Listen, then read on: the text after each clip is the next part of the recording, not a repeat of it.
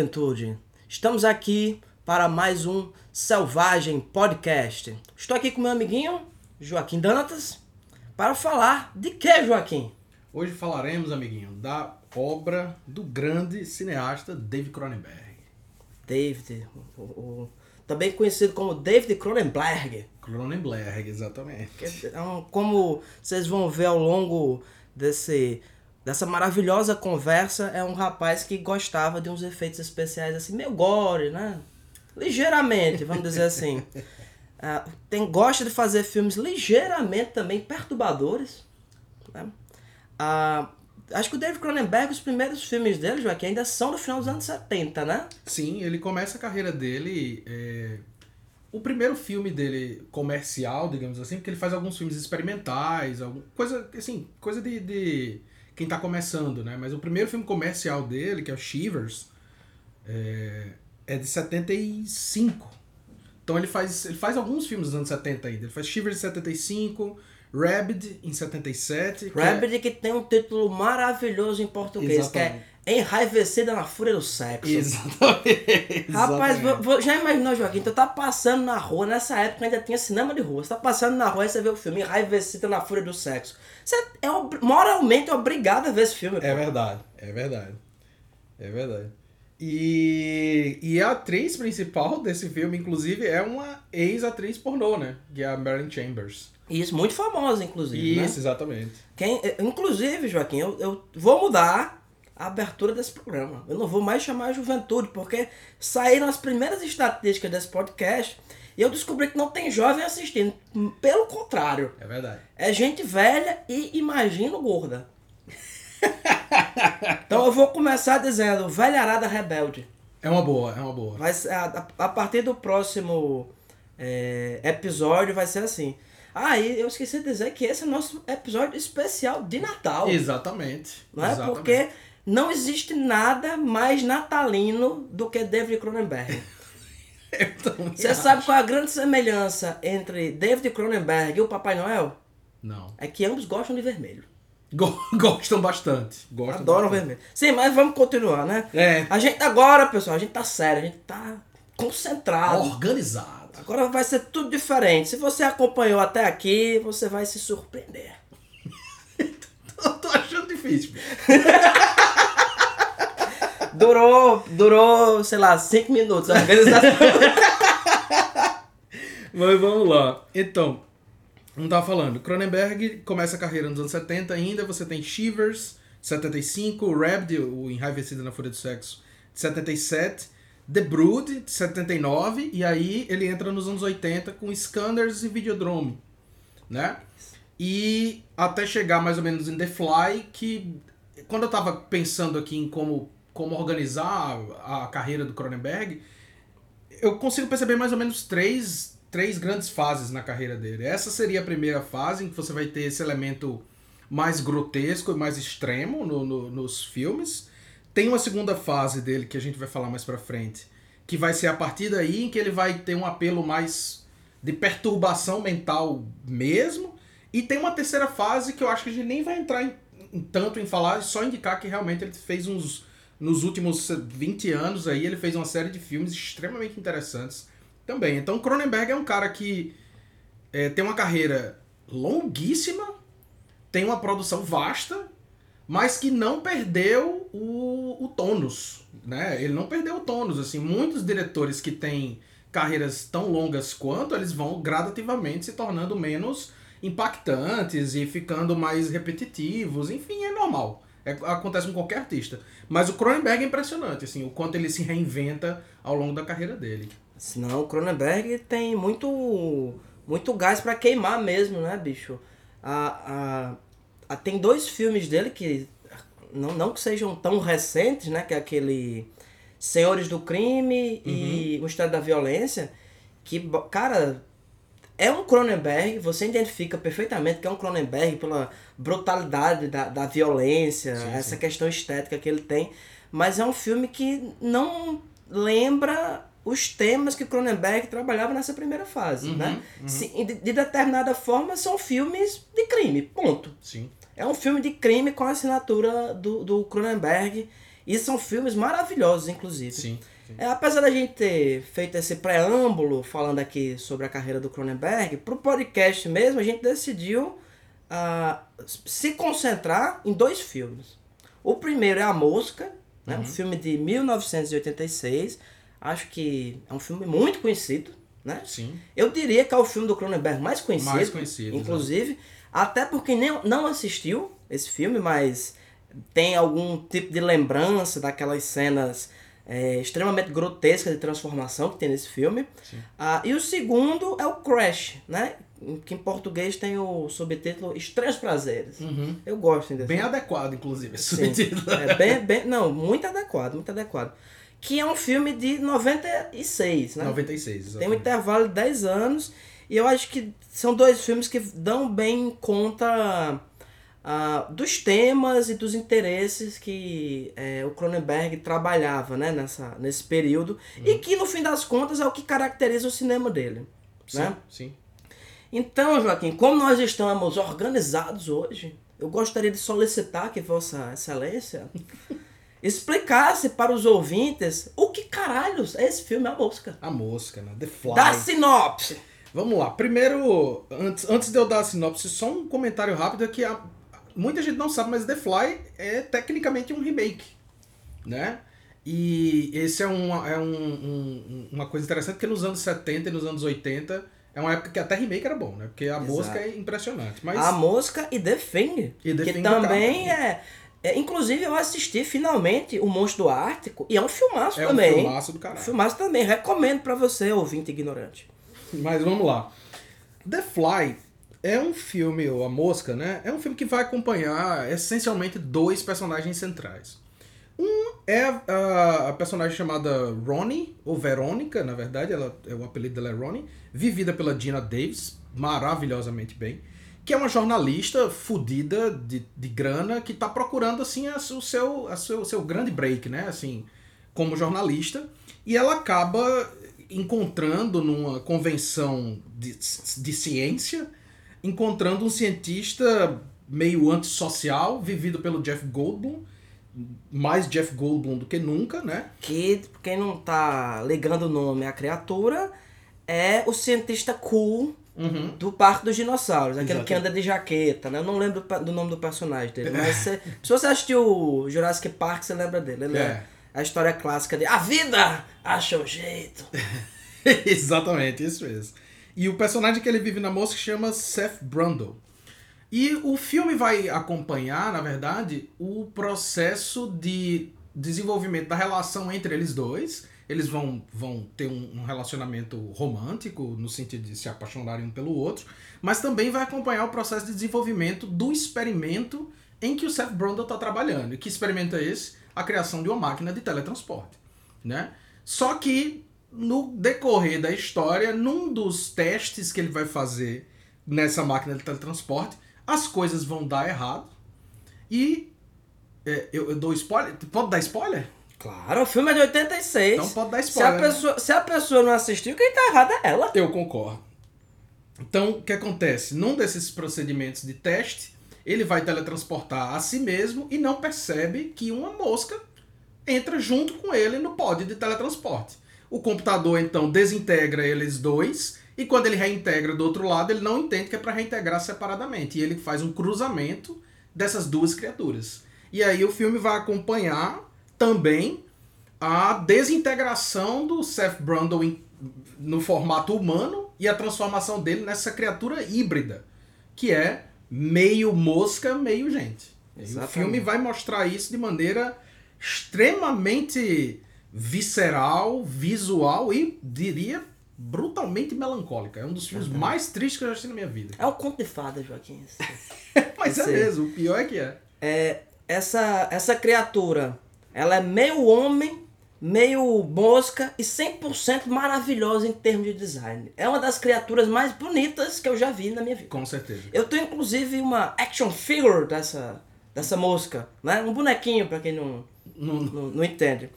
Então, pela primeira vez, ouvinte, a gente tá fazendo as coisas direito. Você já sabe qual é o filme, já sabe sobre o que é. sobre o que é e o que é que acontece, né? Dito isso, que começa o apocalipse.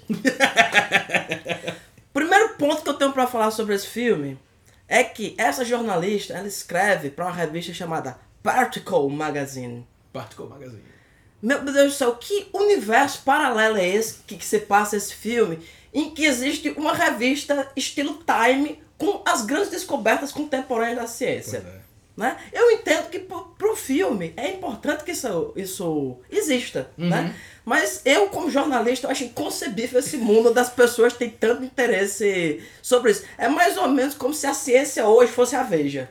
É a mesma coisa, assim. É uma, coi- é uma coisa é, inacreditável, né? E tem uma parte até que ela tá tentando, é, discutindo com o cara, se o, o, o- o editor dela, que também é ex-namorado, eles têm uma relação super complicada, eles estão discutindo, ela olha assim, diz, se a parte que eu não quiser essa, essa matéria, a Omni vai querer. Eu digo, cara, ainda tem outra Tem duas. revista. São duas revistas cobrindo o universo das descobertas científicas. Que mundo maravilhoso é esse? Pois é. O que me leva a outro ponto, Joaquim, que mostra o apartamento dela e mostra o apartamento que na verdade é um, é um, é um galpão gigante, né? Que é Isso. onde ele, onde ele fica fazendo esses experimentos, né? E, e ambos ah, os apartamentos, né, vamos considerar assim, tem livros. Né? E como di- diria o John Waters, se você for na casa de uma pessoa e ela não tiver livros, não transe Não com transe ela. com ela. Você tem que fazer os livros serem cool novamente. Certo? Então, você, ouvinte, não transe com uma pessoa que não tem livro em casa. Concordo, Certo? concordo. E, na, aliás, na pandemia, evite sair de casa, né? Mas vocês estão entendendo. Ah, esse filme aqui, ele tem outra coisa que eu considero muito interessante em termos da fase que o Cronenberg estava trabalhando. Porque ele é um filme que é visualmente e tematicamente extremo. Sim. É muito extremo, porque é, a gente falou que é uma adaptação. É, o, o filme original é The Fly também. em- aqui no Brasil é conhecido como A Mosca da Cabeça Branca, Sim. que é um filme que o protagonista é ninguém mais, ninguém menos que o grande Vincent Price, né? Vincent Ele que faz o, o, o The Fly original, né? E é um filme que você poderia ter feito um tratamento visual muito mais civilizado. Vamos dizer assim. A expressão é essa. É, muito mais civilizado. No filme original, o cara simplesmente fica com a cabeça de mosca. Uhum. E a mosca fica com um corpinho de homem, né? Tem uma putaria assim. É, né? é. A É, cabeça a do homem vai pro a cabeça da mosca e a cabeça da mosca vai pra cabeça do Isso, homem. isso. Faz muito tempo que eu vi esse filme, mas é mais ou menos isso aí. Você poderia dar um tratamento assim muito mais civilizado a esse filme. Mas é, Cronenberg, você pode dizer tudo dele, né? Mas ele é um cara que pesa a mão assim nas coisas de uma forma que até quem é acostumado com desgraça se impressiona, É. né? É, mas ao mesmo tempo é um dos filmes mais convencionais em termos narrativos do Cronenberg, Uhum. porque é um filme de boy meet girl Sim. né? Tem, tem o, como você falou na sinopse, tem o cientista, ele conhece a menina, e toda a trama, toda a desgraça se desenrola, inclusive, em função do relacionamento romântico. Sim. Se a menina não tiver. O cara, ele é óbvio que ele é uma vítima terrível, né? No filme, porque é, todo tipo de desgraça acontece né? Sim, sim. na vida dele, né? Ele é. Mas quem é, faz ele fazer merda, quem o obriga a fa- fazer merda, é esse relacionamento romântico. Uhum. Ele tava de boas, esse cara tá anos desenvolvendo esse negócio, nunca sofreu nenhum acidente. Aí o que é que acontece? Vai lá a mulher, eles transam, no meio da noite ela sai pra resolver lá um negócio, que é o, o justamente falar com O editor. isso, com o editor que é ex-amante, enfim, eles têm uma relação conturbada, vamos dizer assim, né? E no meio da. Eles estavam bebendo uma lá, ou seja, o personagem do, do, do Jeff Goldblum. Goldblum, é, que é o Bruden, né? Ele levava uma vida pacata de cientista. Aí ele tenta ser agora garotão. É, exatamente o problema é esse. Ele tenta ser garotão, vai namorar, vai se meter com a mulher dos outros, vai tomar cachaça de madrugada. Exato. e não sei se você lembra desse detalhe, Joaquim. Na verdade, esse filme ele pode ser considerado como uma propaganda do AA. Do Alcoólicos Anônimos. dos alcoólicos anônimos. Porque o que acontece? Esse, o, o, o, Bruden, apesar de é um grande cientista com 18 anos, fez parte da equipe de não sei o que, que quase conseguiu ganhar o Nobel de Física, é um cara assim, pica grossa. Ele é moleque, rapaz, ele não sabe beber. É, não sabe beber não. Ele toma três dosezinhas e diz assim, eu vou me teletransportar nesta caralha. É. Né? Que inclusive tem essa, essa parte do roteiro eu acho maravilhosa, né? desde o início do filme, como você deve lembrar, e os ouvintes também que assistiram, ele consegue. A máquina funciona. Uhum. Né? Desde o início a máquina funciona. Só que ela, ele, ela transporta objetos Inanimados. inanimados. Então a, a, a, a jornalista chega lá, ela, ele pede uma coisa dela, que seja pessoal, óbvio pra não, é, é, dar a entender que ele não ia fazer nenhum truque. Aí ela dá uma, meia, uma, uma das meia calças dela, né? Ele coloca lá dentro e transporta pro outro. Aí ele fica, não, mas é, ela não consegue transportar o, é, é, seres vivos ainda. Eu digo, meu amigo, você criou uma máquina que faz o transporte. É, é teletransporte, ou seja, imediato de qualquer objeto. Aí tu acha que isso não é, des- isso não é uma descoberta Válida. científica razoável. É. Não, não. Eu, peraí, eu posso transportar aqui um caminhão de concreto pra puta que o pariu, mas a Exatamente. pessoa não pode ir junto. Não, então, essa máquina é inútil. É, exatamente. Essa máquina é inútil. Aí a- a- o, o, o modo do filme é esse, né? Ele tentar transportar, o, o teletransportar, no caso, né? Uhum.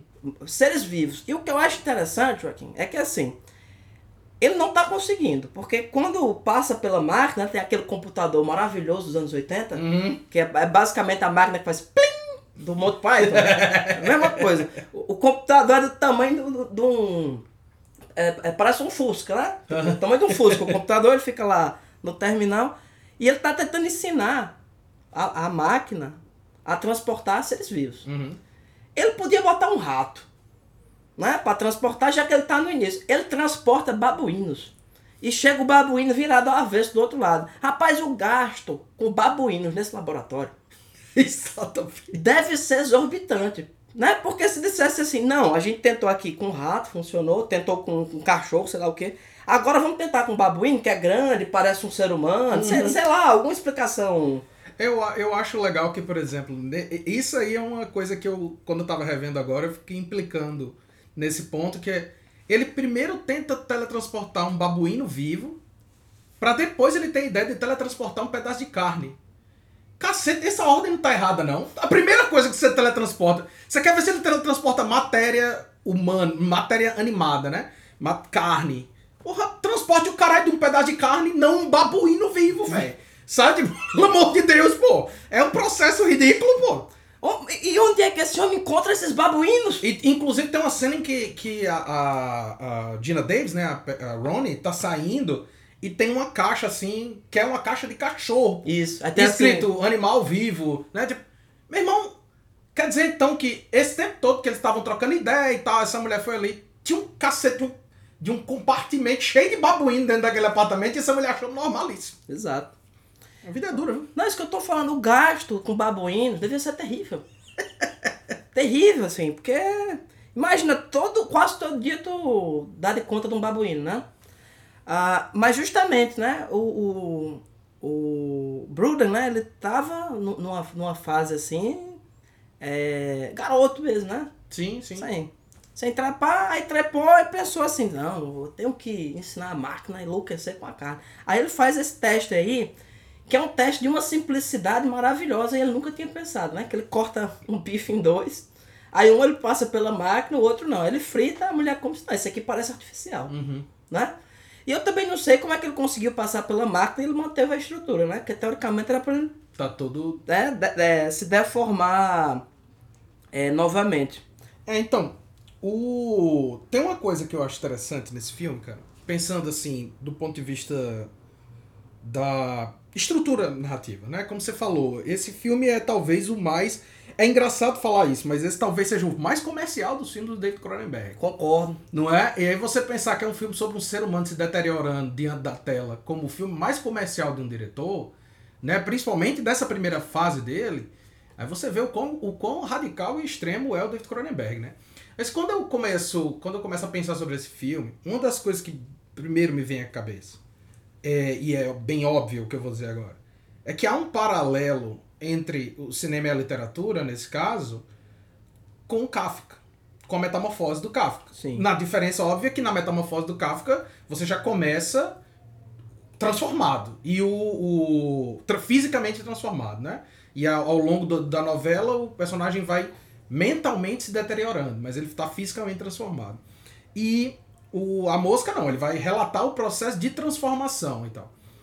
No entanto, quando eu começo a pensar sobre esse paralelo, e eu comecei a pensar sobre esse paralelo porque é, é, naturalmente a gente vai tentar buscar referência para tentar entender como é que uma coisa é feita, né? E o filme ele tem uma estrutura parecida nesse sentido. Tem uma diferença cabal entre a maneira como Kafka fala sobre isso e a maneira como Cronenberg fala sobre isso. Esse é talvez um dos filmes mais emotivos do David Cronenberg. Né? Como eu estava falando, assim, a minha leitura inicial é, é um dos filmes mais tristes do Cronenberg. E ele não é um diretor assim. Normalmente os filmes dele são muito contidos, são muito frios e distanciados e, e, e é, neutros, entre aspas. Mas esse é um filme extremamente emotivo. No entanto, o, por outro lado, aliás, o Kafka faz um, uma história que é extremamente fria. Então, é como se você pegasse o tipo de linguagem que o, Cronenberg normalmente tem quando ele faz os filmes dele é o tipo de linguagem do Kafka. É extremamente fria, extremamente neutra, extremamente contida e organizada. No entanto, quando ele vai, entre aspas, fazer uma, entre muitas aspas, uma adaptação da metamorfose, ele, ele não usa a linguagem que ele normalmente usaria. Então eu acho isso muito interessante, porque você vê que é, existe uma diferença entre a sintaxe de uma narrativa e a semântica dela. Quer dizer, eu posso até dizer que a mosca e a metamorfose tem semelhanças temáticas e semelhanças da estruturação narrativa. No entanto, a linguagem é completamente distinta. Por isso, né, é, é, pensando nisso, um outro paralelo me surge, mas mais ligado ao cinema mesmo. E aí é, foi a definição que eu, que eu meio que fechei o filme, que é Frankenstein encontra Kafka. Pronto, é isso. Para mim, a mosca é isso. É, é Frankenstein, o filme, pensando especificamente o filme, só que com a diferença de que nesse caso o, o, o, o cientista louco e o monstro que o cientista louco cria são a mesma pessoa. É o, pró, é o próprio personagem. O que, o que é muito adequado, todo mundo confunde o Frankenstein, o doutor e a própria criatura. Exatamente. Né? Então fica tudo certo. Exatamente. E aí, óbvio que você vai, nesse sentido de ser o mesmo sujeito, você vai pensar também no médico e o monstro. Né? Mas o, o Médico e o Monstro tem esse processo de ida e vinda. Né? O, o, o, Mr. Hyde não está sempre presente. Eles ficam indo e vindo né? Na, na, na, troca da personalidade. E nesse caso, não. Nesse caso, é um processo de deterioração do indivíduo. Né? O filme vai relatar esse, esse processo de deterioração do indivíduo. Então, a mosca, em certo sentido, é um, é um, como você bem falou, assim, é uma história extremamente tradicional. Extremamente tradicional, é, pensando na narrativa cinematográfica remonta a um dos primeiros tropos a serem criados na narrativa, nas narrativas cinematográficas, que é esse do experimento que deu errado. O experimento certo. que deu errado. Frankenstein é isso, né? O sujeito faz o experimento, cria o monstro. É óbvio que quando você faz uma leitura mais consciente do filme, do Frankenstein, você vai ver que na verdade o monstro é o próprio doutor. Né? O doutor Frankenstein é que é um sujeito maléfico o, a criatura não tem nada de maligno, ela não entende o que é está acontecendo, ela não entende aquele mundo. Nesse caso aqui da mosca, você vai ver esse processo ao mesmo tempo, no mesmo personagem. Né? Então você tem uma cena, por exemplo, que eu acho, é, para mim, a, a, cena mais forte do filme, assim. É, forte, porque a cena final é brutal, mas eu digo a cena mais emocionalmente mais intensa para mim, que é a cena de virada, em que a, a Gina Davis, né, a Ronnie, ela vai encontrar com ele porque ela, ela tá grávida e ela quer dizer para ele que ela vai o, o filho é dele, né? E ela vai dizer para ele que ela vai abortar porque ela, ela tem medo da criança nascer com as deformidades que ele tá, né? A essa altura do, do da história ele já tá brutalmente deformado. É, né? a pessoa pariu uma mosca. É, e tem aquela cena, e tem aquela cena de, de de sonho dela, que ela sonha que tá parindo uma larva gigante. Isso, né? exatamente. Né? E não sei se você notou, o médico que tira a criança é o David É o David Cronenberg, sim, sim, sim. O sim. David Cronenberg, nessa, nessa época, ele tava fazendo uns filmes como uhum, ator. Uhum. É, ele trabalhou até com o Cliff Barker, fez um dos filmes que eu não sei se foi. É o Nightbreed. Nightbreed, é, é Nightbreed. exatamente. Ele, ele participou desse, desse filme. Mas eu tenho uma interpretação também sobre esse filme, Joaquim, que eu falei antes do AA que basicamente a mosca é igual aquele filme A Ressaca. Hangover? Exatamente. É a mesma coisa, né? Porque ele toma uma cachaça, aí diz assim, eu, eu já testei aqui com uma- o babuíno, agora eu vou testar comigo. Que como ele, ele não viu a mosca porque ele estava embriagado. Ah, mas isso é fato. É isso. Ele estava embriagado. E assim, ele nunca ia fazer aquilo em sã consciência. Tanto que ele se, se, se teletransporta. E quando ele acorda no outro dia, ele, a, a, a personagem lá, a Gina Davis chega lá, né, pra falar, como é o nome dela? É. Ronnie, Ronnie chega lá pra falar com ele, aí ele olha assim, abre os olhos assim, como ele diz: Eita porra! fudeu. Eu me teletransportei ontem. Rapaz, eu já fiz besteira bebendo. Agora é o ponto de me teletransportar junto com a mosca e virar um monstro. E esse filme devia ser passado no AA. Eu olhava assim, ó, tá vendo o que acontece com vocês? Você bebe? Você vira uma mosca gigante. Mas esse filme também, ele tem uma relação direta com os, fi os filmes, ó, com os quadrinhos, os super-heróis atômicos do Stan Lee Uhum. ele tem esse elemento perfeito. Porque da mesma forma, você é uma pessoa muito sofisticada, Joaquim, e diz que esse filme pode ter uma relação com Kafka, esse filme tem uma relação com Homem-Aranha. Sim. Sim. Direta, direta. Porque você pega o Homem-Aranha, o que acontece com o Homem-Aranha, né? A, a história clássica que o Stan Lee criou, né? Ele é picado por uma aranha radioativa, seja lá o que isso significa, e ganha os poderes da aranha.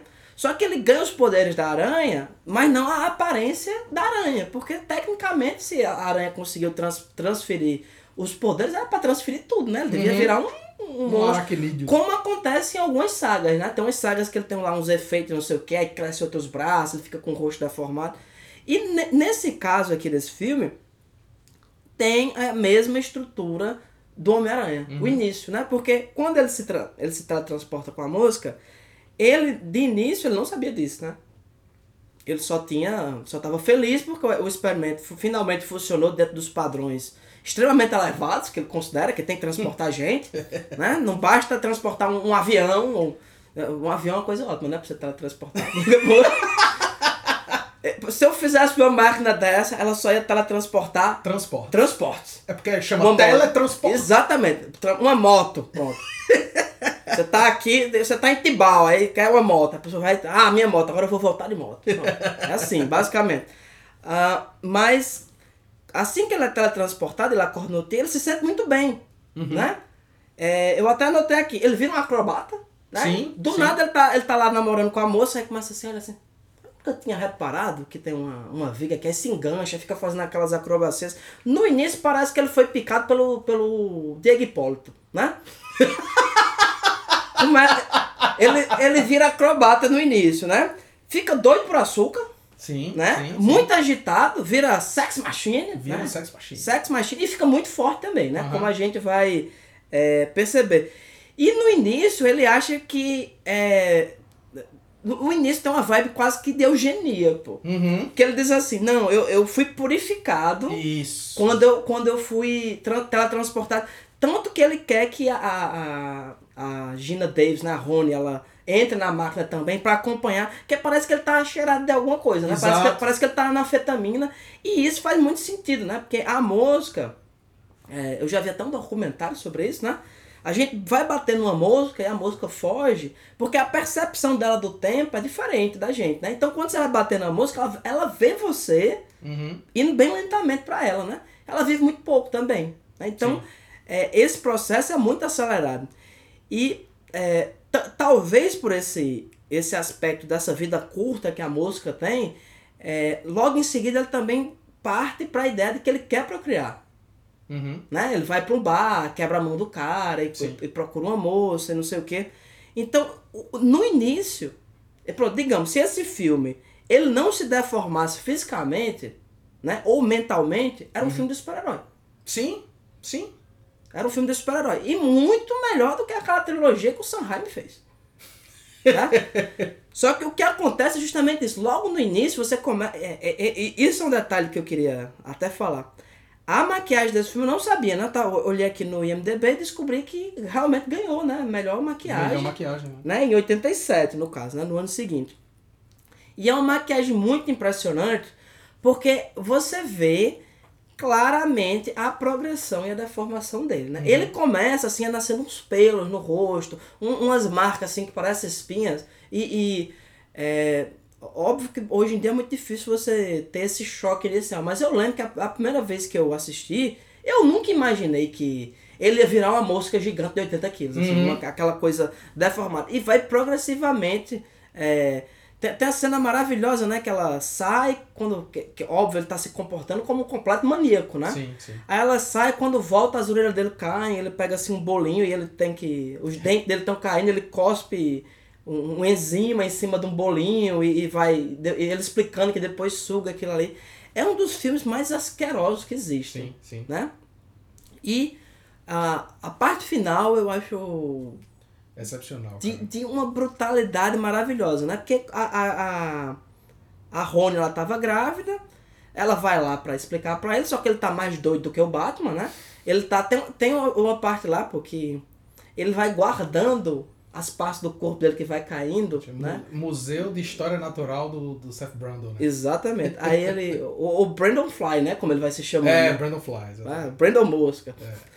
É, ele vai guardando lá, pô. Tem hora que você vê ter o pênis dele lá, pô. É, Os lá testículos, fundo, assim. Aí você olha assim, diz, rapaz, David Cronenberg não tem. Tem limite pra nada, não. Não tem, cara, não tem é, é, a, a menor consideração e dignidade. E falando de narrativas clássicas, esse trecho final, né, do, do o que acontece, né? É- Ela foi fazer o aborto, ele vai lá, quebra tudo, sequestra. Esse trecho final inteiro é muito decalcado da Bela e a Fera, pô. Uhum. O Quasimodo Esmeralda. O, é- esse tema, né? Do monstruoso e da mulher, sabe? O King Kong, que seja. Sim, sim, sim. Esse trecho final é 100% isso aí. Mas o que eu, o que eu acho maravilhoso é a ideia, porque assim, é, vai acontecer uma, deterior- uma deterioração mental dele também, Sim, né? sim. Ele vai ficando, como ele mesmo diz, ele, ele vai se tornando um inseto, né? Uhum. A, a- mente dele vai trabalhando de outra forma. Então, a ideia brilhante que ele tem no final é o quê? Vai pegar a namorada, né? A ex-namorada, o, o que tem uma, que tá com grávida, né? Tá com a criança dele, Uhum. vai colocar ela numa máquina, vai ficar em outra e vai sair os três. Numa, numa figura só. Numa figura só. E na hora que eu olhei assim, eu disse, rapaz. Eu queria ter visto isso. Eu queria ter visto como é que o Cronenberg ia mostrar essa família perfeita. Aham. Né? Como é que ela ia ser é, estruturada. E o final em si, cara, que é. é, no fim das contas, tem um, um- um mega imbróglio lá de luta e não sei o que, que não, não vale a pena é, entrar em detalhes. Mas resumindo, ele não consegue se teletransportar e ele é teletransportado com um pedaço Da da, porta. da porta, cara. E é uma das coisas mais asquerosas que eu já existi. O, o, o resto de, de mosca É. que aparece do outro lado, É. né? E, e a cena que você acha extremamente depressiva, né? Que vai a mosquinha se arrastando. Se chão. arrastando com a, a, a Ronnie com, com a espingarda, né? E a mosca vai se arrastando e ela tá chorando. Eu até vi uma vez uma entrevista com a Dina Davis, ela falando que assim foi extremamente fisicamente desgastante pra ela, porque aquela cena final foi, foram, foi uma semana inteira só aquela cena final pra ser gravada. Por causa do processo de transformação, tem muito animatronic e, e- e efeito de maquiagem e tal pra gravar aquilo ali. Só que se você olhar, aquela cena final inteira, ela tá gritando e chorando.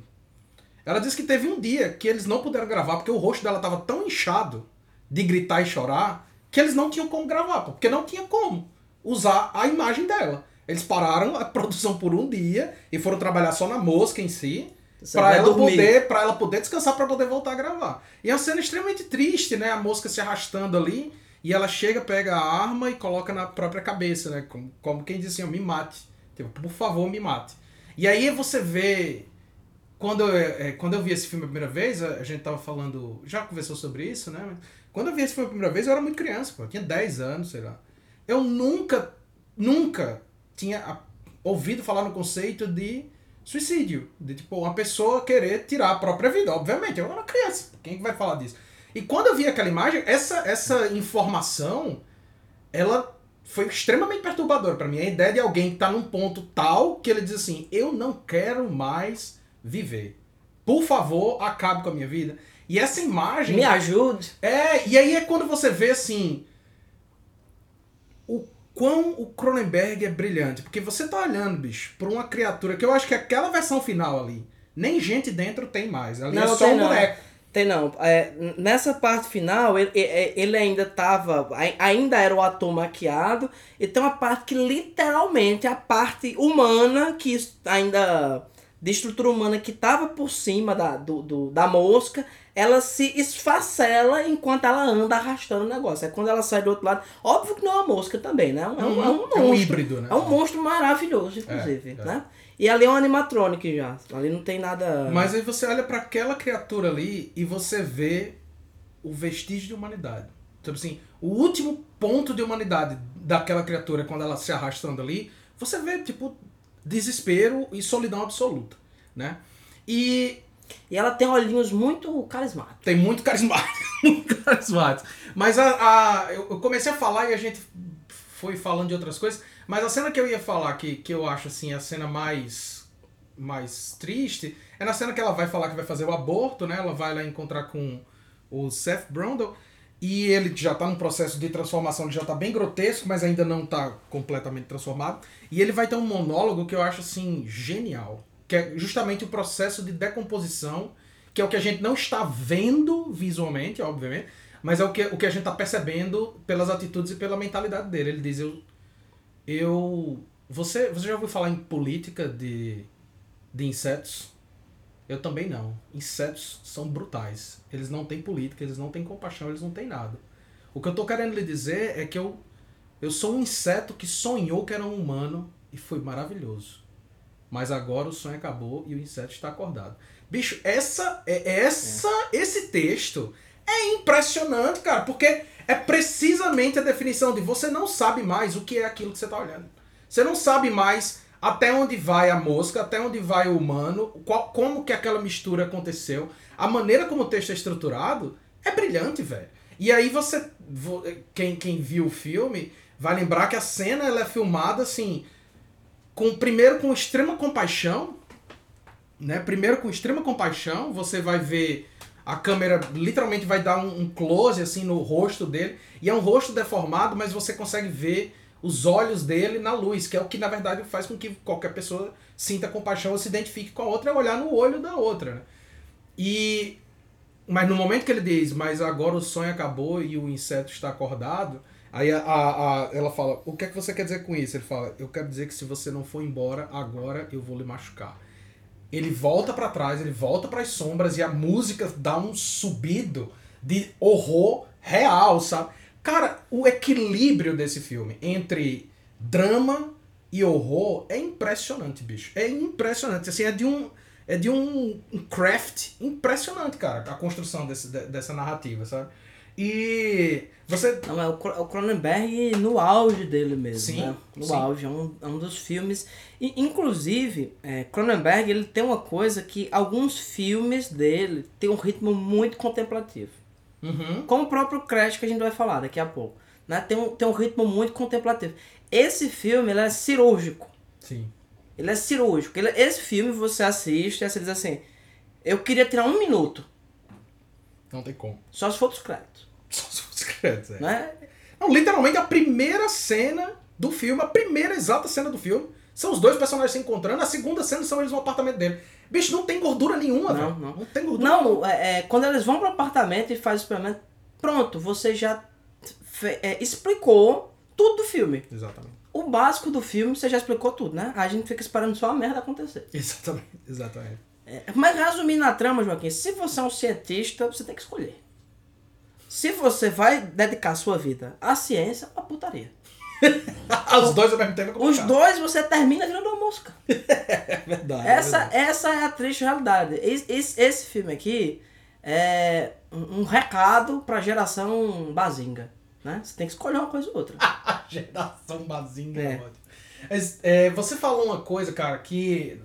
Falou de um ponto específico, que é essa cena em que ele vai dizer, não, eu vou diluir a minha a, a ex-namorada com o filho e a mim e vou reintegrar numa criatura só, né? Três em um. Aí essa, essa ideia do três em um, obviamente, pra quem vive aqui no mundo ocidental, que, que fala que tá no ano 2020, Pensa logo em Genésio. você, você pensa logo né, em, em Jesus Christ, certo? Então, Ma- assim, mais uma relação de David Cronenberg e o Natal. é verdade, rapaz, é verdade. David Cronenberg é um autor natalino. Extremamente natalino. Mas. Então a gente sempre, sempre que falar em Natal, Joaquim, tem que tocar um sino assim. Vou botar, vou E botar. sempre que falar nos gregos, você bota um harpa assim.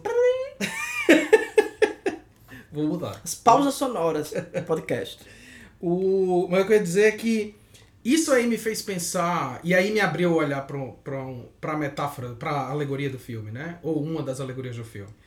Que é uma espécie de teologia do David Cronenberg. Tá? Esse filme é uma espécie de teologia do David Cronenberg. Porque eu nunca tinha visto explicado de maneira tão cabal a ideia de é três em um. Quanto nessa imagem. Tipo, não, são três criaturas desintegradas numa só. É muito doido, porque, assim, para ele, a religião do David Cronenberg é a religião da carne, né? É assim, é, é- literalmente ele vai ter uma cena em que o, o Seth Brundle vai dizer... E, e esse é o, e esse é o filme em que ele teoriza sobre isso, né? Isso. Esse é o evangelho da carne do David do David Cronenberg. Cronenberg. É a teologia dele. Então, o que, é que ele, o que, é que ele está discutindo? Ele está discutindo, olha, pode existir um outro plano? Pode, mas esse outro plano só existe enquanto carne, né? Pode existir uma outra, um- um- uma outra possibilidade? Pode, mas só existe enquanto carne. É da transformação da carne que ele está falando. E quando você olha para os outros filmes dele, você vai ver, principalmente nessa primeira fase, você vai ver que ele está falando disso o tempo todo. The Brood sobre você dar à luz a seus medos fisicamente, literalmente representações em carne dos seus medos. Videodrome é sobre quando você consegue ser fisicamente teletransportado ou transportado para dentro de uma realidade artificial. Ele está sempre pensando nessas relações da a importância da carne na, na questão. Mas aí é, o- bom, uma, uma teologia, na verdade, em certo sentido, é é é uma visão de Deus, mas é uma visão do que é a vida, certo? E esse filme, se você olhar pra ele, ele não, não- tem uma frase no filme que, ele- que, que o Seth Brundle ele vai dizer, no começo ele vai dizer, eu, eu acho que eu tô morrendo, eu tô com alguma forma estranha de câncer, né? Quando ele começa a se deteriorar. Depois, ele vai ter uma outra leitura que ele vai dizer, não, é uma doença, mas é uma doença com um propósito. Ele tem essa frase que ele vai dizer, é uma doença com um propósito. Rapaz, o que é a vida? É- a definição de vida é uma doença com um propósito. Porque uma vez que você nasce, você está morrendo. Certo? Essa, é- essa noção, que é uma noção que é óbvia, mas que nem todo mundo pensa, é que assim, você tá morrendo, pô. O tempo todo você tá morrendo. O filme, ele só retrata a vida encurtada. É a vida vivida muito rapidamente. Mas o que é que acontece? Ele é um sujeito que é virgem no começo, e ele mesmo diz: Ah, eu sempre fui um cara muito sem pelo, muito infantil. Ele diz essa frase no Sim. começo. Quando, depois que eles transam, que tem uns pelos nas costas dele. Pe- pelos moscais. Pelos moscais, exatamente. Aí é- é- ele vai dizer, não, tudo bem. Isso é o, é, o, é o bom do envelhecimento. Aí depois disso, ele vai ter um filho, ele vai ficando fisicamente deteriorado. Bicho, é a vida, pô. É a vida. Se você pegar a vida de um humano pra viver no tempo de vida de uma mosca, é aquilo ali que você vai ver, pô. É aquilo ali que você vai ver. A deterioração do corpo humano vai acontecer. É uma coisa que, inclusive, eu acho muito engraçada hoje em dia. Inclu- inclusive, Joaquim, aqui no sertão do Brasil acontece muito com um processo semelhante que acontece com a música, né? Que você tem aquele parente seu que vai ficando velho, velho, velho, quando você vê, cadê vovô? E se encantou, sumiu. exatamente, exatamente. É, tem uma coisa muito engraçada hoje em dia, né, cara? Quando você olha pra o que o ser humano fez. O ser humano acha que hoje em dia ele vive mais tempo, né? Ele tem essa impressão assim, não, a gente tá conseguindo cada vez mais aumentar o nosso tempo de vida. Não, você tá ca- conseguindo cada vez mais aumentar o tempo que você começa a apodrecer fora do caixão. Porque uma pessoa que tem 115 anos, ela tá podre, pô. Os órgãos já não funcionam mais, a pele tá descolando do, do, do, do músculo, o músculo tá, tá, tá atrofiando. Bicho, você está morto, só que você ainda não foi enterrado. Mas você está apodrecendo em vida, pô. E é uma, é uma imagem, assim, que eu acho particularmente grotesca, a ideia de você ficar apodrecendo cada vez mais, cada vez mais, cada vez mais em vida. Eu concordo com você, Joaquim. A pessoa tem que morrer jovem e doar o corpo pros necrófilos. Eu acho. Eu Esse é o correto. Você, ouvinte. Faça você- isso. Deixe no seu testamento. Faça isso. A pessoa doa o corpo pra ciência, você pode doar pros necrófilos também. Inclusive, acho que tá faltando necrofilia nesse podcast. Vai rolar isso também. Vai, fatalmente vai, vai, vai acontecer. Mas então, aí foi isso que eu comecei a pensar sobre o filme, cara, que é uma espécie de alegoria da vida. Não- Assim, parece radical. E é, obviamente, radical visualmente. Mas, em essência, o que ele está lhe mostrando é como, é- como uma vida humana se processa. É um processo de decomposição, de deterioração. Tudo bem, nem todo mundo vai perder uma orelha. Mas dente vai caindo, velho. A pele vai se estragando. O pau deixa de funcionar. Deixa de funcionar, exatamente. Como diria o meu avô certa vez, ele disse que uma vez encontrou com um conhecido dele, e, obviamente isso é uma piada, certo? Encontrou com um conhecido dele na rua assim, e aí o cara tinha esquecido de, de, de fechar o zíper, e tava com o pau de fora. E aí ele olhou e disse, ei, fulano, o pau tá de fora e tal. E ele já era um velho, né? Aí ele olhou assim e fez, mas também, meu amigo, depois de morto o boi, pode deixar aberta a porteira. Ai, que bobagem, que bobagem. Essa- Essa piada é muito natalina também? Você, você que escutou essa piada, aproveite para contar é, na ceia de Natal. É, Joaquim, eu acredito que a gente pode passar para o segundo filme Uhum. e depois, no final, a gente pode fazer algumas considerações gerais sobre o Cronenberg, sobre as relações dos dois filmes, etc, né? Sim. Eu ia só uma última, um último comentário, sabe, Juscelino? Pois comenta, eu vou, vou, vou permitir dessa vez. Tudo bem, amigo, tudo bem. Muito, muito grato pelo espaço que você me permite. É, um último comentário, que era justamente para concluir essa, essa, essa coisa de. O Cronenberg faz em, em, em The Fly uma espécie de, de, de teoria, da, de filosofia do David Cronenberg, né? a visão de mundo dele. E tem uma coisa que é muito, muito clara nesse filme, que é a ideia da solidão da existência. Né? Porque se para ele a existência é carne, se para ele a existência é tudo que acontece dentro da carne, você nasce só e você vai morrer só. Porque nada nunca vai acontecer da sua carne se fundir com outra. E aí, para mostrar uma visão teológica do mundo, quer dizer, para mostrar uma religião dentro da filosofia dele, é só quando a carne de um se funde com a carne do outro. E aí ele vai criar essa ideia do, do pai, do filho, da mãe num corpo só. Né? É como se o, o- filme dissesse: não há escapatória real da solidão humana. O, o ser humano é uma criatura cuja existência é plenamente solitária. E por mais que você viva experiências coletivas, a sua existência é solitária, porque no seu nascimento, na sua morte e na sua existência como um todo, você vai eternamente estar só. Então é um filme assim, dá um beat e com força, né? Todas, todas as criaturas do universo morrem sozinhas, não importa quantos gatos você tem. Não importa quantos gatos você tem. O importante é que se você tiver muitos gatos, eles vão comer você rapidamente. Exatamente. Eu, por exemplo, tenho sete gatos, menino. Não vai nem feder. Nada, fica só os ossos. Rapidamente. É, mas você falou dessa. Dessa. Explicar. Vamos, vamos assim, a representação visual desse conceito da trindade, né? Uhum. Que é mu- muito boa ideia, né? Que o Cronenberg, a forma como ele utiliza para exemplificar isso aí. Aí eu lembrei da forma que o Marquês de Sade explica isso, né? Que tem um conto dele que é um, um, um professor, né? é, da igreja, vai estar explicando lá pro aluno como é. Ele, não, mas eu não entendo como é que duas pessoas podem se fundir.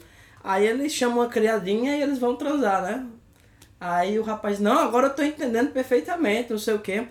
Aí termina com o rapaz transando com a menina e o, o, o padre vem por trás e o enraba, né? Aí ele diz, o que é isso aqui? Disse, Não, isso aqui é a trindade. Com mais duas ou três aulas você vai ser doutor em Paris. Esse Marquês de Sade era um danadinho. Era um gaiatinho. Era, era, era, era um pícaro. então, Joaquim, vamos passar para o próximo filme, Crash Estranhos Prazeres, como eu já falei, de 1996, né? Filme mais recente do Cronenberg. Um filme mais desconhecido, eu Sim, diria, não um sim. filme muito... é, que, que eu escute falar, assim, bastante. É um filme bizarro como Satanás, assim, é um filme perturbador. Eu acho esse mais perturbador do que a mosca, bastante, porque a mosca é, é aquela coisa nojenta, mas eu consigo. É, é, é tão absurdo, é tão gore, é tão extravagante aquela, aquela a forma como ele trata visualmente essa transformação, que eu consigo ter um distanciamento. Uhum. Nesse filme eu não consigo, assim, sabe? É um filme de uma brutalidade que parece é, jornalística mesmo, né? Isso é um tema que ele vai trabalhar ao longo disso aqui. Ah, antes de você falar desse... ah, explicar a sinopse para o nosso público, porque estamos muito organizados agora, né? Principalmente porque a gente descobriu que tem muito velho escutando, né? Velho se distrai fácil. se distrai muito fácil. Tem que ficar explicando as coisas direito, tem que lembrar. Pra, ó, você, lembra que a gente tá falando de Cronenberg, que a pessoa já se dispersou, já. Tá lavando os pratos, passou o neto correndo, ela já se né, foi pra outro, né? Esse filme é uma adaptação de um livro do é, J.G. Ballard, né? Que inclusive o nome do personagem né, É é. James Ballard, né? Isso. Que é o mesmo nome do autor. Ah, o, J- o Ballard, ele tem vários livros que foram adaptados para o cinema, né? Acho que o mais famoso é... Como é o nome daquele filme do Spielberg? É o Império do Sol. O Império do Sol. Império do Sol, que até com o jovem... é, o jovem Christian Bale, né? Christian Bale, isso. né? Que ele, criancinha. Que é baseado numa experiência real, né? Do, do Ballard, que ele realmente é, ficou um tempo num campo de concentração durante a Segunda Guerra. Um campo de concentração na, na China, né? No caso. Ah, e também tem outro filme mais recente que também é uma adaptação do livro dele, que é aquele filme A Praia, Sei. com Leonardo DiCaprio. E, e, se eu não me engano, esse, esse filme é até do, do Danny Boyle, né? Acho que sim. Se eu não me engano, é isso, né? Então é um autor. ah, não é tão conhecido aqui no Brasil, mas nos Estados Unidos é um, um, um autor de relevância, né? Estados Unidos é um país tão maravilhoso, Joaquim, que você consegue viver sendo escritor. Esse não é o caso do, do Ballard, mas você consegue ser- viver sendo escritor sem fazer o menor sucesso.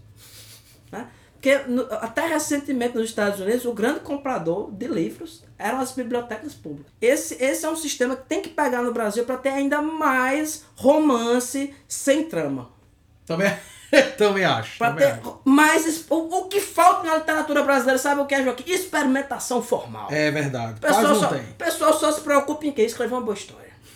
Né? Isso é, isso é o típico aqui do Brasil. Então vai lá, Joaquim, explica aí para o, o ouvinte desavisado sobre o que é esse maravilhoso filme. Vamos lá.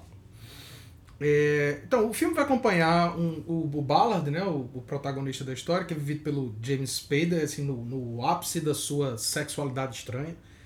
E ele vai fazer um diretor de TV que sofre, acaba sofrendo um acidente de carro e depois desse acidente de carro, ele e a esposa dele, que, que é a Ellen, né, vivida pela Deborah Cara Unger, ela- eles vão acabar se envolvendo com uma espécie de subcultura de, de, de pessoas que têm, usando o título em português, estranhos prazeres, numa relação com acidentes, vítimas de acidentes, pessoas deformadas por acidentes, né? É, é uma subcultura sexual do acidente de carro.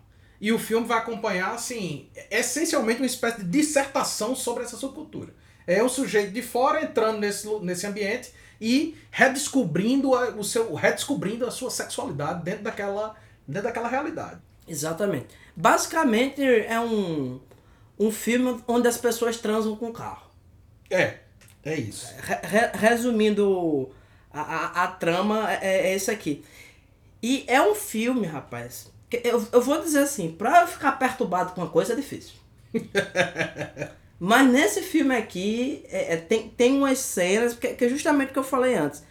A Mosca é um filme desagradável, mas é uma coisa é, É distanciada. extravagante, né, cara? Esse filme não, esse filme é, tem uma representação de acidente que assim, é, é, é o que é um acidente mesmo. Qualquer pessoa que já passou numa pista e, e olhou assim sem querer para um, pra um acidente, você vê que é aquilo ali, né? É, é essa imagem do corpo sendo dilacerado, né, pela, pela força e pelo peso da máquina, que por definição seria uma experiência terrível, né, uma, uma experiência é, extremamente desagradável, principalmente para o envolvido, né? Tende a ser. Tende a ser. é, e, e você. É, que, que tem, tem duas coisas nesse filme, né? Não é só que a, a essa subcultura. Eu considero isso aqui uma subcultura de sadomasoquismo extremo. Uhum. É isso, né? V- Vamos dizer, no lugar da pessoa amarrar o outro, dar uma chicotada, ele passa um carro por cima, né? É, exatamente. E o carro em si é um objeto sexual também, né? Ele Uhum. tem esse, esse papel e, e, vamos dizer, eles têm um tipo específico de pornografia, né? Que eles ficam é, é, se masturbando mutu- mutuamente, vendo aqueles vídeos de, de a- é, de testes, né? De, Teste de carro. Teste de carro, que tem aquele boneco dentro, né? Bate o carro, fica o pessoal se masturbando com aquilo ali. É, o personagem que conduz né, a, a narrativa, né? Que é esse, esse mestre de cerimônias misturado com, com performer e pessoa sexualmente louca, né? Uhum. Que ele vai conduzindo isso aí. Ele tem um projeto que é como se fosse um, um grande livro pornográfico com acidente de carro, né? Sim. Que ele vai mostrando e ele trata isso como uma espécie de projeto é, é, filosófico quase, né? Uhum, uhum. Essa, é- é- essa questão que ele vai é, teorizando. Mas o, o que me desagrada, me desagrada profundamente nesse filme, me desagrada no sentido de que me perturba. É a forma como Cronenberg filma essa porra. Sim. Sabe? Porque ele poderia filmar isso aqui como uma bizarrice mesmo, assim, como uma coisa distanciada. Dizer assim, olha, tem gente que é tão doida que trampa com carro. Tu Uhum. acredita assim, mas rapaz. Mas não, ele tenta lhe seduzir É. e lhe colocar dentro do circuito de, de, de desejo desse Uhum. grupo. Uhum. E Isso que eu acho escroto. E se você olhar o filme inteiro, Joaquim, toda vida que ele filma um carro, ele filma assim, voluptuosamente. É o que eu ia falar, é impressionante você, por exemplo, tem o filme pra mim ele tem dois modos, né? Ele é ou ele é extremamente frio, que normalmente são nas cenas de sexo tradicional. Isso. Nas cenas de sexo tradicional, inclusive o filme foi super criticado na época porque consideraram pornográfico e tal.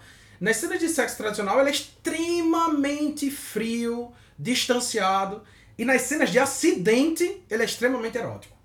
A maneira como ele filma é extremamente erótica, né? É, é engraçado, bicho, porque Mas assim, o Cronenberg é mais doido do que o Batman. Esse é, o fato. Cronenberg é uma pessoa complicada. A pessoa que, apesar de ser natalino, você, você não quer apresentar a sua família. Ele, é, é, ele, na verdade, bicho, quando você para pra pensar assim, o que ele faz nesse filme, não é diferente. Aliás, é diferente, mas não é tão distante do que o cinema é, norte-americano já fez infinitamente e outro cinema que a gente até já falou aqui, que é o cinema australiano sempre fez, que é a fetichização do carro. Exato. Só que a diferença é que quando você olha para a maneira como os carros são filmados, por exemplo, em Mad Max, ou como são filmados em filmes como Bullet, ou é, é, aqueles filmes de perseguição de carro dos anos 70 norte-americanos, a maneira como o carro é filmado é erotizada. Mas é a perseguição do carro. não O Cronenberg ele erotiza o acidente Exato. né? Ele torna erótico o, a colisão mesmo, né? É tanto que, por exemplo, nas cenas em que os sujeitos estão só dirigindo, a, o, a relação erótica é entre os sujeitos que estão dentro do carro. Mas uma vez que os carros começam a colidir, o filme ele se distancia e você vê os acidentes como, literalmente como penetração. Eu, eu, eu ia comentar isso, porque não, não só no cinema, mas na vida mesmo, é- Uhum. é, muito fácil você perceber essa erotização dos carros, das motos. Só vê, você vê a forma como as pessoas tratam esses objetos. Sim. É, co- como, como as pessoas se apegam, como é que eles é, é, simbolizam questão de poder, né? A pessoa tem um carro grande, é o quê? Small dick energy.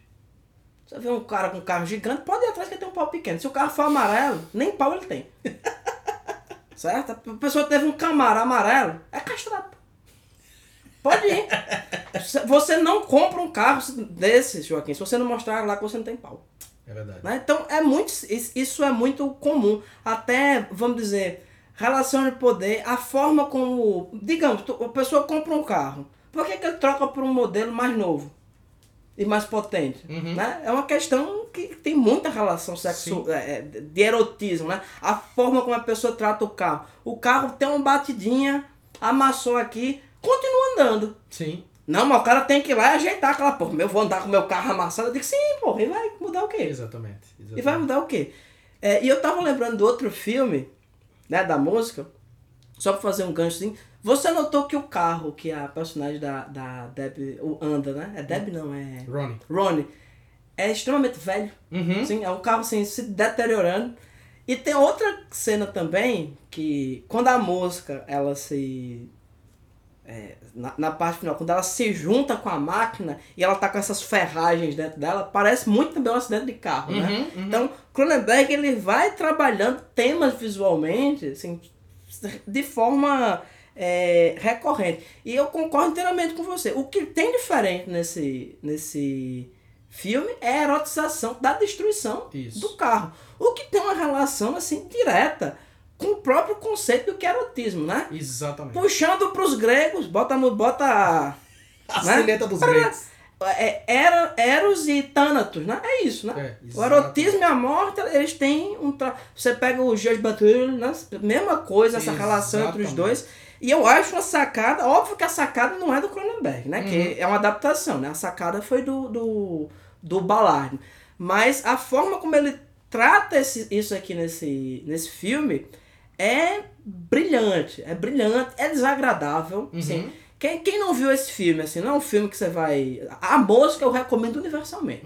É um filme que você vai gostar, porque é um filme convencional. Sim. Esse filme não tem nada de convencional. A forma como. Ele, ele tem, é é justamente, esse cara aí.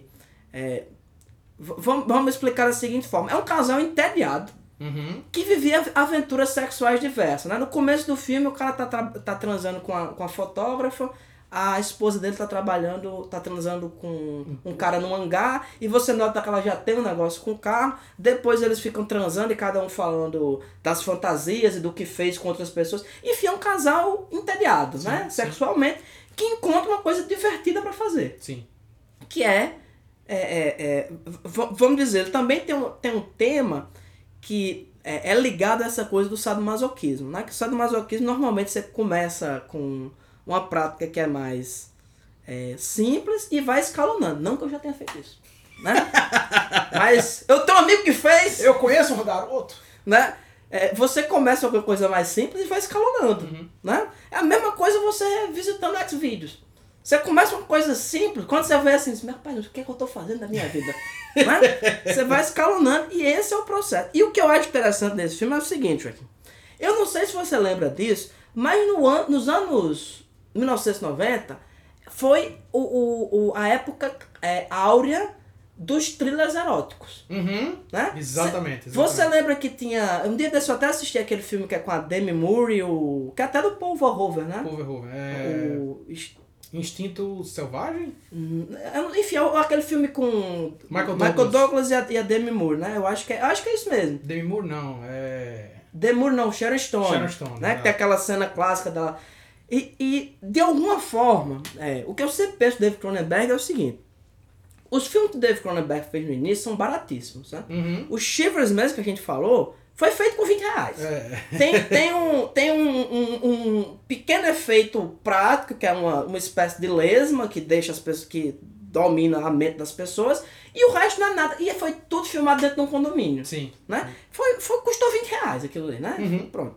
Depois ele vai fazendo filmes mais é, é, maiores, mas mesmo assim, os filmes do David Cronenberg são muito contidos. Sim. Se você pegar a mosca, tirando o efeito da mosca, não tem nada naquele filme. Ele tem três personagens. É. E uma locação, E basicamente. uma locação, exatamente. É, é, é muito contido. Você pega Brood, né? Uhum. Filhos do Medo.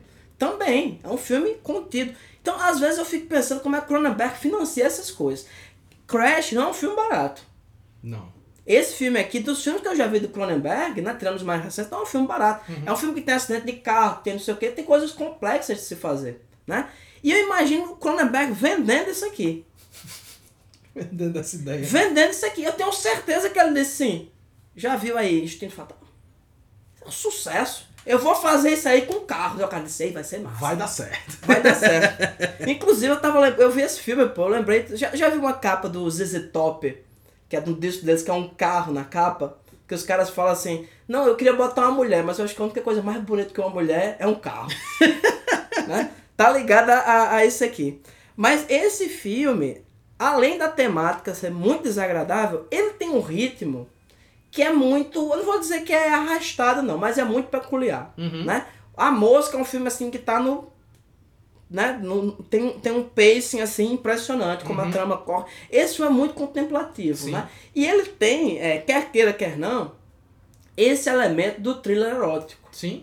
né? Que é da- essa cena longa da pessoa transando e conversando besteira que a gente via nesses filmes dos anos 90, né? Que nos anos 90 é a época que é, Hollywood se apropria de um tipo de filme que era feito na Europa, né? Emanuel Style, né? Esse tipo Sim, de, de, sim. de, de, de thrillerzinho.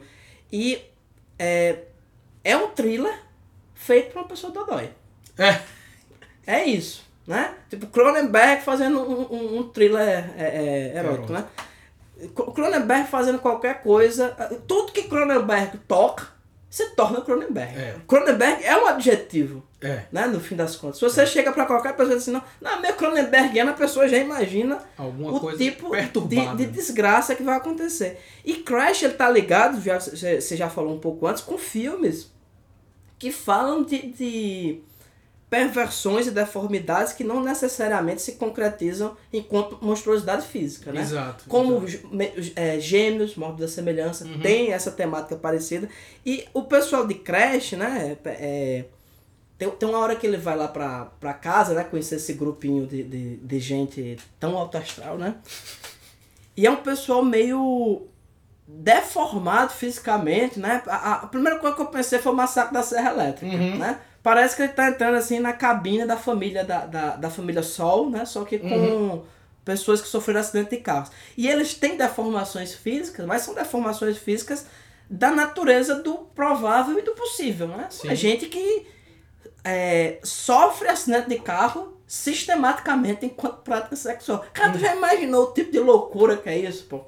E eu tava, eu tava lembrando, cê sabe aquele. tem- existe um quadrinho chamado Rancherox, que é, é, tem, um- tem um trecho lá que o cara tá nessa onda, né? De, de, de, de acidente de carro. E ele inclusive faz referência ao livro do, do Ballard. Aí ele pede pra ficar na. na- no, no bagageiro, né? No, no porta-mala do táxi do Rancherox e ele termina realmente morrendo num acidente. Sabe? É uma coisa. É, é muito interessante esse filme. É, quando, quando, quando a gente olha pro filme de fora, ele é extremamente estranho. E, e, indiscutivelmente, como você falou, é extremamente desagradável, extremamente esquisito. E uma coisa que eu noto é que é uma espécie de comentário sobre o estado atual, sabe? E, é, é, e nesse sentido, ele é até assim, ele é até vanguardista, porque o comentário que ele, que ele faz em Crash se aplica ainda mais ao mundo de hoje do que o mundo dos anos 90. Mas é um comentário sobre a banalização do corpo e das relações sexuais. Porque, como você falou, assim, quando você. A- a ideia do sadomasoquismo, você começa com uma prática X, né?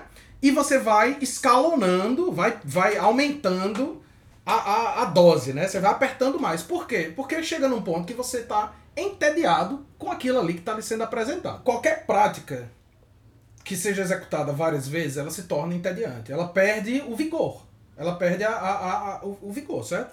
Então, naturalmente, no- em práticas sexuais, é- essas práticas sexuais vão perdendo vigor e você precisa inovar. O que é normal.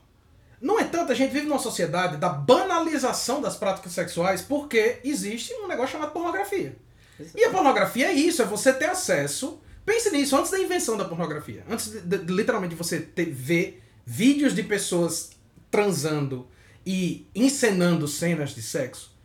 Você só sabia como é que as pessoas transavam com quem você transava.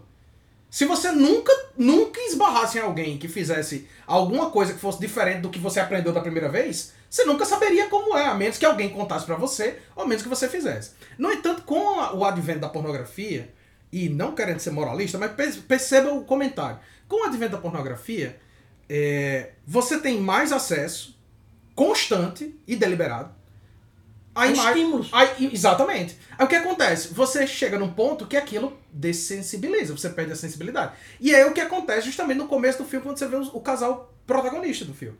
Eles estão ali, eles estão transando, mas é completamente indiferente pra eles. Eles estão. São um casal, mas eles têm relações com outras pessoas pra tentar ter algum tipo de vitalidade. Cara, a, a mulher parece que já morreu. É. O filme inteiro, né? Assim, e, e óbvio que é intencional. porque, Claro, tipo, claro, cê- claro. Você olha pra ela, é, fa- falando nesse sentido de, de dessensibilização, é uma pessoa que parece que tá no remédio. Sim. Né? Que ela tá com uma coisa assim. Parece que, parece que a vida pra ela é uma coisa muito distante. Uhum. Né? E aí, o, o, o, o que é que rola? Nesse mundo, é necessário que você. Porque, assim, a, a- o prazer erótico, o prazer sexual, é necessário, velho, pra vida.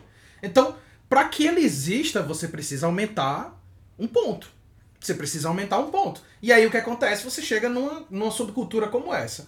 Além disso, me para... o, quão, o quão estranho é pra gente que uma pessoa sofra um acidente pra deliberadamente ter um, um- um- uma marca no corpo, porque também tem essa coisa. Tem uma moça lá que é toda deformada de acidente, né? Tem uma, um- cicatriz gigante nas pernas e Que é tal. uma buceta, né? É, É uma vagina, assim, claramente, quando você vê. né? E aquilo ali, assim, você vê que foi deliberado para que, que aquela modificação corporal acontecesse. Quão diferente é isso de uma cirurgia plástica? Ou do nível de cirurgia plástica que é feita hoje, velho? As pessoas fazem cirurgia. Ontem a gente tava falando sobre é, como a Anitta tá se transformando no Clodovil. Sim. E o quão diferente é isso do que acontece nesse filme? Sabe, assim, a diferença, pô, é um cabelinho, pô. É só. É, é, você olha pra um filme como esse você fala, ele é distópico. Por pouco, viu? Por muito pouco. E eu acho que esse é o lance que a gente começa a ficar. Talvez os filmes do Cronenberg vão ficando mais perturbadores ao longo do tempo. É que ele percebe que a monstruosidade, ela não é uma coisa abstrata e, e mitológica como na primeira fase do cinema dele. Ele vai começando a perceber a monstruosidade no dia a dia, Exato. no cotidiano. Não, a, a mosca, você tem esse distanciamento e esse elemento de ficção científica e de absurdo, porque você sabe que não existe essa máquina e que se essa máquina existisse, isso não queria acontecer, né? Uhum. Mas esse filme, Joaquim, eu consigo ver isso acontecendo de verdade com uma facilidade. Eu, inclusive, eu devia ter pesquisado pra saber se, Se isso não existe. existe. É que eu acho capaz de existir mesmo. É, eu tenho uma teoria assim, Joaquim. Foi coisa que não presta, existe alguém que faz. É, Sabe? exatamente. Você pensar assim numa coisa boa, pode ser que não tenha, não. Tem, tem gente que recolhe gato velho e leva pra casa pra cuidar dele até morrer. Talvez não tenha. Tem gente que atira em gato, tem. Tem. Ué, foi coisa que não presta, tem, tem alguém pra fazer isso aí. Mas eu queria comentar aqui um outro aspecto. Ah, você falou da, da questão da pornografia Uhum. né? Existe também um outro tipo de banalização que a gente tem a partir da, da- das mídias, que é a banalização da violência, Sim. sabe? Esse filme ele também ele tem uma relação não só com esse universo pornográfico, erótico, ou seja lá como se quer chamar. Segundo Alan Moore, a única diferença entre pornografia e erotismo é a classe social da pessoa. Né? Boa. Se a pessoa é mais sofisticada, não, isso é erótico. Assim. Se a pessoa é uma fodida, não, isso aqui é pornografia. Né? Ah, e faz muito sentido essa definição. Sim, sim. Né? Ah, então, tem, tem um elemento também que é da banalidade da representação de cenas de violência. Uhum. Né? Esse jornalismo espremendo sai sangue. Hoje em dia, felizmente, esse tipo de material quase não existe na TV. Uhum. Mas se você. É, por exemplo, aqui, a gente tá falando aqui de acidente de carro. Você sabia que até bem pouco. Não sei se essa, essa estatística ainda existe, né? Se ainda Uhum. tá nessa, né? Eu acho que hoje em dia o que é mais acessado é terra plana, né? Mamadeira de piroca, né? Essas O- grandes ameaças. Essas grandes ameaças, né? Que- é, o QAnon, né? Tipo, o, Hillary Clinton bebendo, comendo a- as glândulas das crianças, essas coisas, né? O que, é- deve, o que deve ser mais procurado é isso. Mas durante muito tempo, você deve se lembrar, né? E a juventude, a velhitude também, né? Uhum. Que a internet tinha muito site de desgraça Sim, sim. de desgraça, de cena de acidente, de cena de gente. E, existe até hoje Aham. óbvio. Não sei se ainda tem tanta Tanta relevância, mas existe até hoje. E durante um tempo, na TV, você tinha esse tipo de, de jornalismo experimento sai sangue, né? Com essas cenas, né? E a, a, a questão do acidente, o Cronenberg, ele filma, né? Os destroços como se fosse um- um- uma equipe jornalística mesmo, né? Uhum. A forma como ele coloca. Outra coisa que eu acho assim muito bizarra é a forma como eles é, observam a parte que se esfacela dos carros. Né? Como ele filma é, essa, essa destruição Uhum. causada, né? Não só nos corpos, mas na própria máquina. E outra, é, vamos dizer assim, ligando ainda mais com essa questão do espetáculo, espetacularização da realidade. Porra, bicho. Rapaz, aqui tem palavras grandes. né? É, quando você pensa nessa questão, tem a cena que esse mestre de cerimônia barra é, chefe de, de, de, de subcultura barra Osho, ele faz uma, um, um show, né? Que é uma reencenação do acidente que matou o James Dean Uhum. né? E tá lá o cara com aquele Porschezinho, que eles fazem as réplicas, um carro gigante, tá as pessoas assistindo esse impacto. E o cara tá sempre tentando refazer é, cenas, é, é, vamos dizer assim, de acidentes famosos. Famosos. Né? O, o carro mesmo que ele dirige é o carro que o, o, o Kennedy foi. le- levou a, o tirinho né, na cabeça, né? É, o, o- não, não o mesmo carro, né? O O, mesmo modelo. né? Ah, ele sempre fica falando, não, eu queria dirigir um carro é, que tivesse história, o carro que o, Cam- o Camille foi. sofreu acidente, a, a- acho que é Grace Kelly que ele fala. É. Né? Ele vai falando dessas desses acidentes e da tentativa de refazer. E, e são justamente é, personalidades que estão muito ligadas a esse culto da sexualidade. Uhum. Sabe, James Dean era um, um, Sex um symbol. sex, sim- sex symbol da época, né? Sim. E até hoje eu comia, não estando fazendo nada. Ele dando uma sopa, né? Mas é, é, tem esse elemento de, do, do erotismo que está presente na cultura, na cultura da, da- do culto à personalidade, Uhum. é, ne- nessa questão da violência midiática e do carro. Ele consegue emendar tudo o, o que é a sopa da cultura norte-americana e o que é, é, é- é essa. Na, na verdade, o filme, se você. Não, não gosto de falar nesses termos, né? Uhum. Mas a psicologia clássica, né, mais, mais tradicional, diria que um, um tipo de atividade como essa aqui, né, um tipo de sadomasoquismo extremo, como você dirigir um carro para se, pa- pra se matar, Uhum. é uma patologia, né? Não gosto desses termos, não. Mas se é uma patologia, seria a doença do que é a civilização, né? Exatamente. Sabe? Do que, aliás, do que é essa civilização. Apesar, teve uma coisa que a gente não comentou Hum. No podcast inteiro. Que o David Cronenberg é canadense. Canadense, exato. E tem muitos filmes que ele faz que tem, você vê claramente que são comentários sobre os Estados Unidos, mas são filmados no Canadá. Uhum. Esse filme mesmo é filmado no Canadá. Não, é, o Cronenberg nunca filmou uma vírgula nos Estados Unidos. É Todos mesmo? os filmes dele foram filmados no Canadá, mas muitos filmes dele se passam em cidades norte-americanas. Esse se passa em Toronto. Esse filme se passa em Toronto. Toronto mesmo. Mas, assim, a boa parte dos filmes dele, principalmente a primeira fase, se passam nos Estados Unidos, mas foram filmados todos no Canadá. O que é muito comum, né? É porque a, a, a indústria canadense, é, é, inclusive, gerou até um, um movimento como o, o, o Exploitation, que é o Canuck Exploitation, que é o Exploitation do Canadá. A indústria canadense de cinema, ela quando surge, ela surge com um incentivo governamental muito grande. Então, assim, não existia uma indústria cinematográfica do Canadá. E aí, o governo cria uma série de, de, de, de reduções de custos. Por exemplo, se você quiser filmar um filme no Canadá, você... não- Até hoje acontece não é? Não tem que pagar isso, não tem que pagar aquilo, o governo dá um incentivo, bererê e barará. O Canadá, inclusive, tem a principal escola de animação do mundo.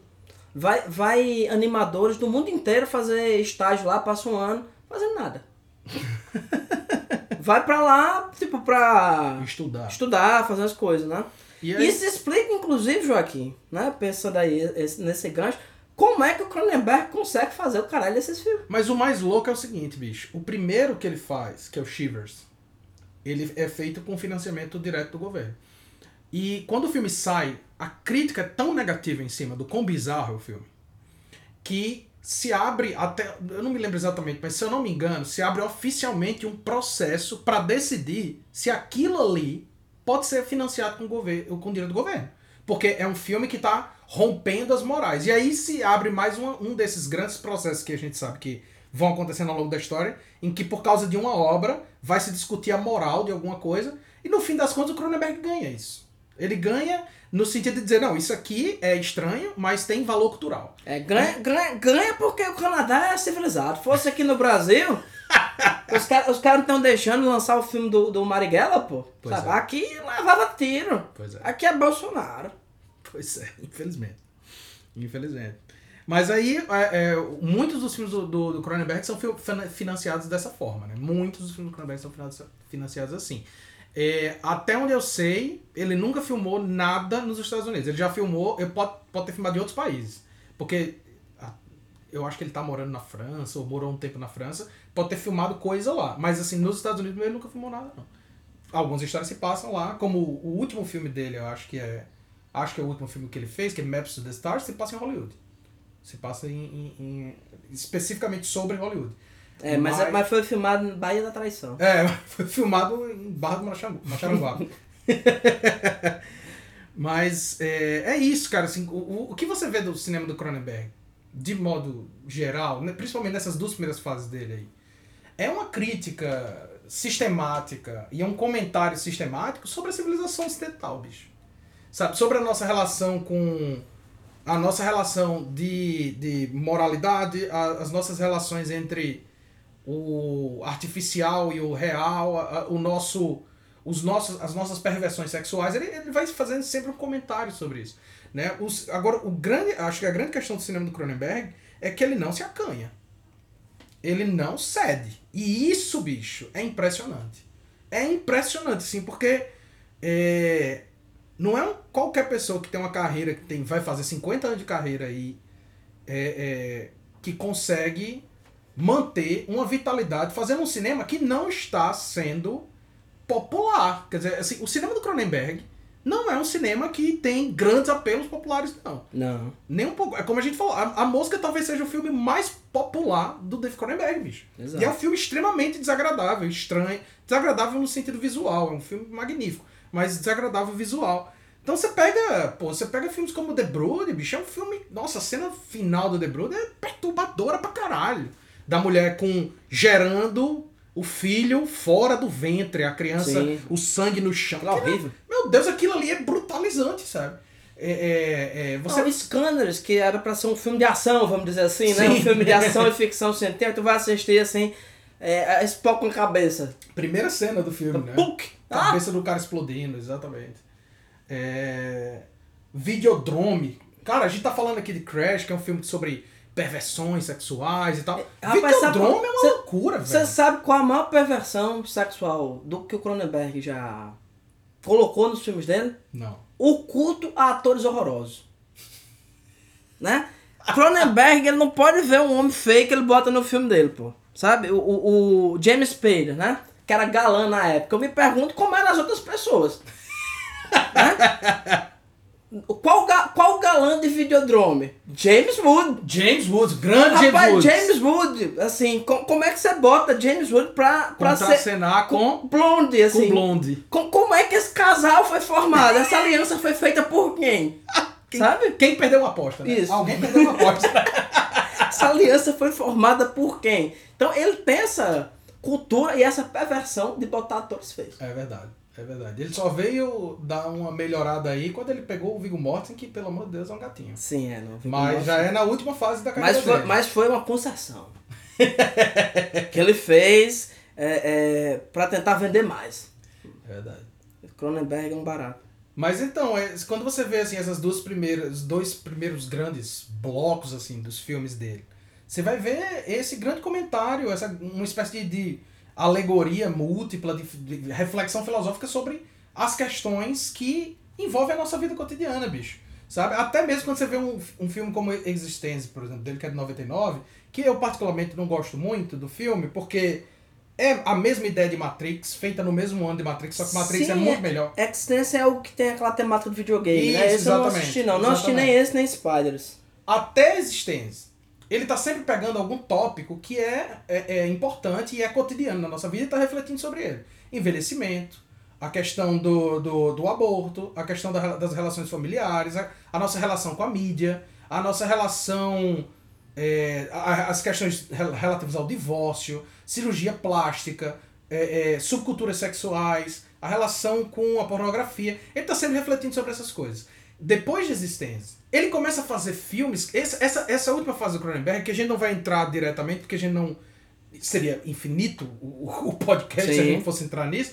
Mas ele começa a fazer filmes que são, entre aspas, como tu bem falou, meio anti-Cronenbergianos. Assim, você vê que visualmente é um filme do David Cronenberg, a linguagem é a linguagem do, David Cronenberg. Se tiver um tiro, você sabe que é do Cronenberg. Se alguém morreu, você aqui. Exatamente. Mas os temas, a maneira como ele vai discutindo os temas, tal, vai começando a mudar muito. O, o Spider, por exemplo, que você não, não assistiu ainda, mas é, é basicamente uma peça do Beckett.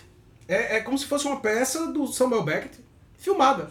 Então é aquela visão do absurdismo na, na figura do personagem. O? Cosmópolis é a mesma coisa, né?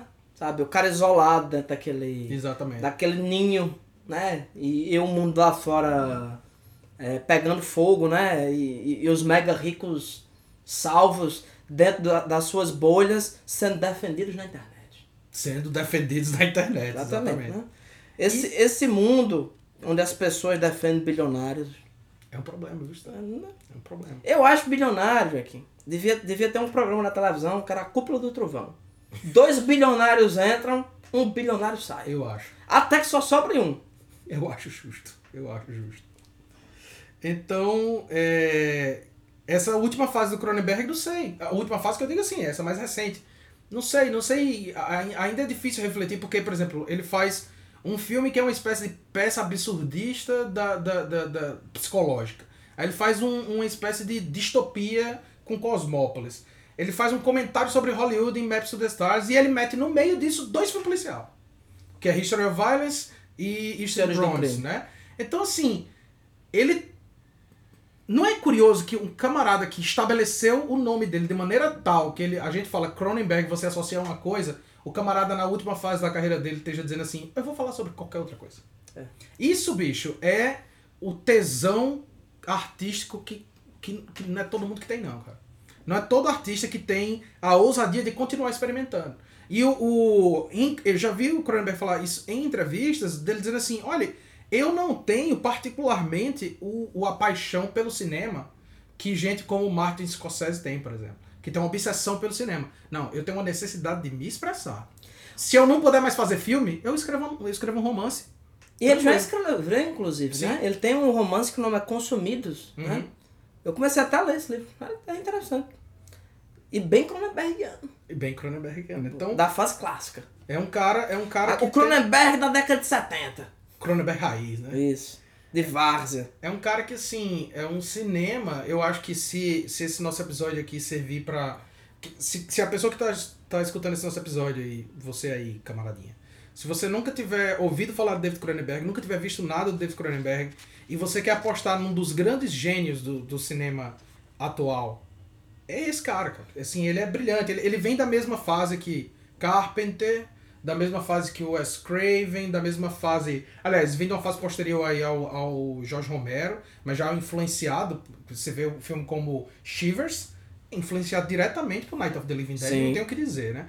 É, é um filme de zumbi sem zumbi, basicamente. É um filme de zumbis sexualmente pervertidos, né? Desde o começo ele tem essa, essa obsessão e tal. É, mas é um cara que surge nessa fase ali, mas que diferente dos outros. Tem, tem, tem duas coisas diferentes em relação aos outros diretores da época dele. Um é que ele tá vivo. Alguns deles já morreram. E A outra, e a outra é que ele não parou de produzir. Porque mesmo um gênio absoluto como John Carpenter, por exemplo, já há muito tempo não faz filmes. E mesmo os últimos filmes dele já não tinham mais o mesmo vigor que os primeiros. Agora, tu pega um filme como Os Senhores do Crime, pelo amor de Deus, bicho. Sim. Aquilo ali podia ter sido, se você dissesse, isso aqui é o filme debut de um diretor que tem 24 anos. Eu diria, puta que pariu, certeza que é, velho. Tem muita energia, Tem sabe? É, um- é, é, o David Cronenberg é um cara que eu não duvido de nada dele. É um cara que tem lenha pra queimar até que ele vira uma mosca. Eu acho, cara. Se, se, se aqui no, no Selvagem Podcast a gente tem algum símbolo natalino, David certamente é Cronenberg. o David Cronenberg. O, o, o Papai Noel do mal. é isso, Juventude Autochance. Tem mais alguma coisa a dizer, Joaquim, sobre David Cronenberg? Sobre. Você tem alguma perversão sexual que você queira compartilhar com o público? Tenho perversão sexual, mas compartilhar não. A, pe- a perversão de compartilhar você não, Não tem. tem, não, essa não. Então não, não.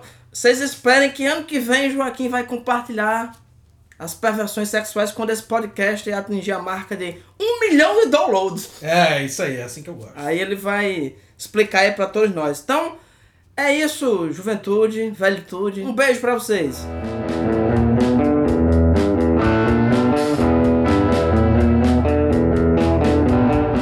Selvagem Cast é uma realização da Selvagem Produções.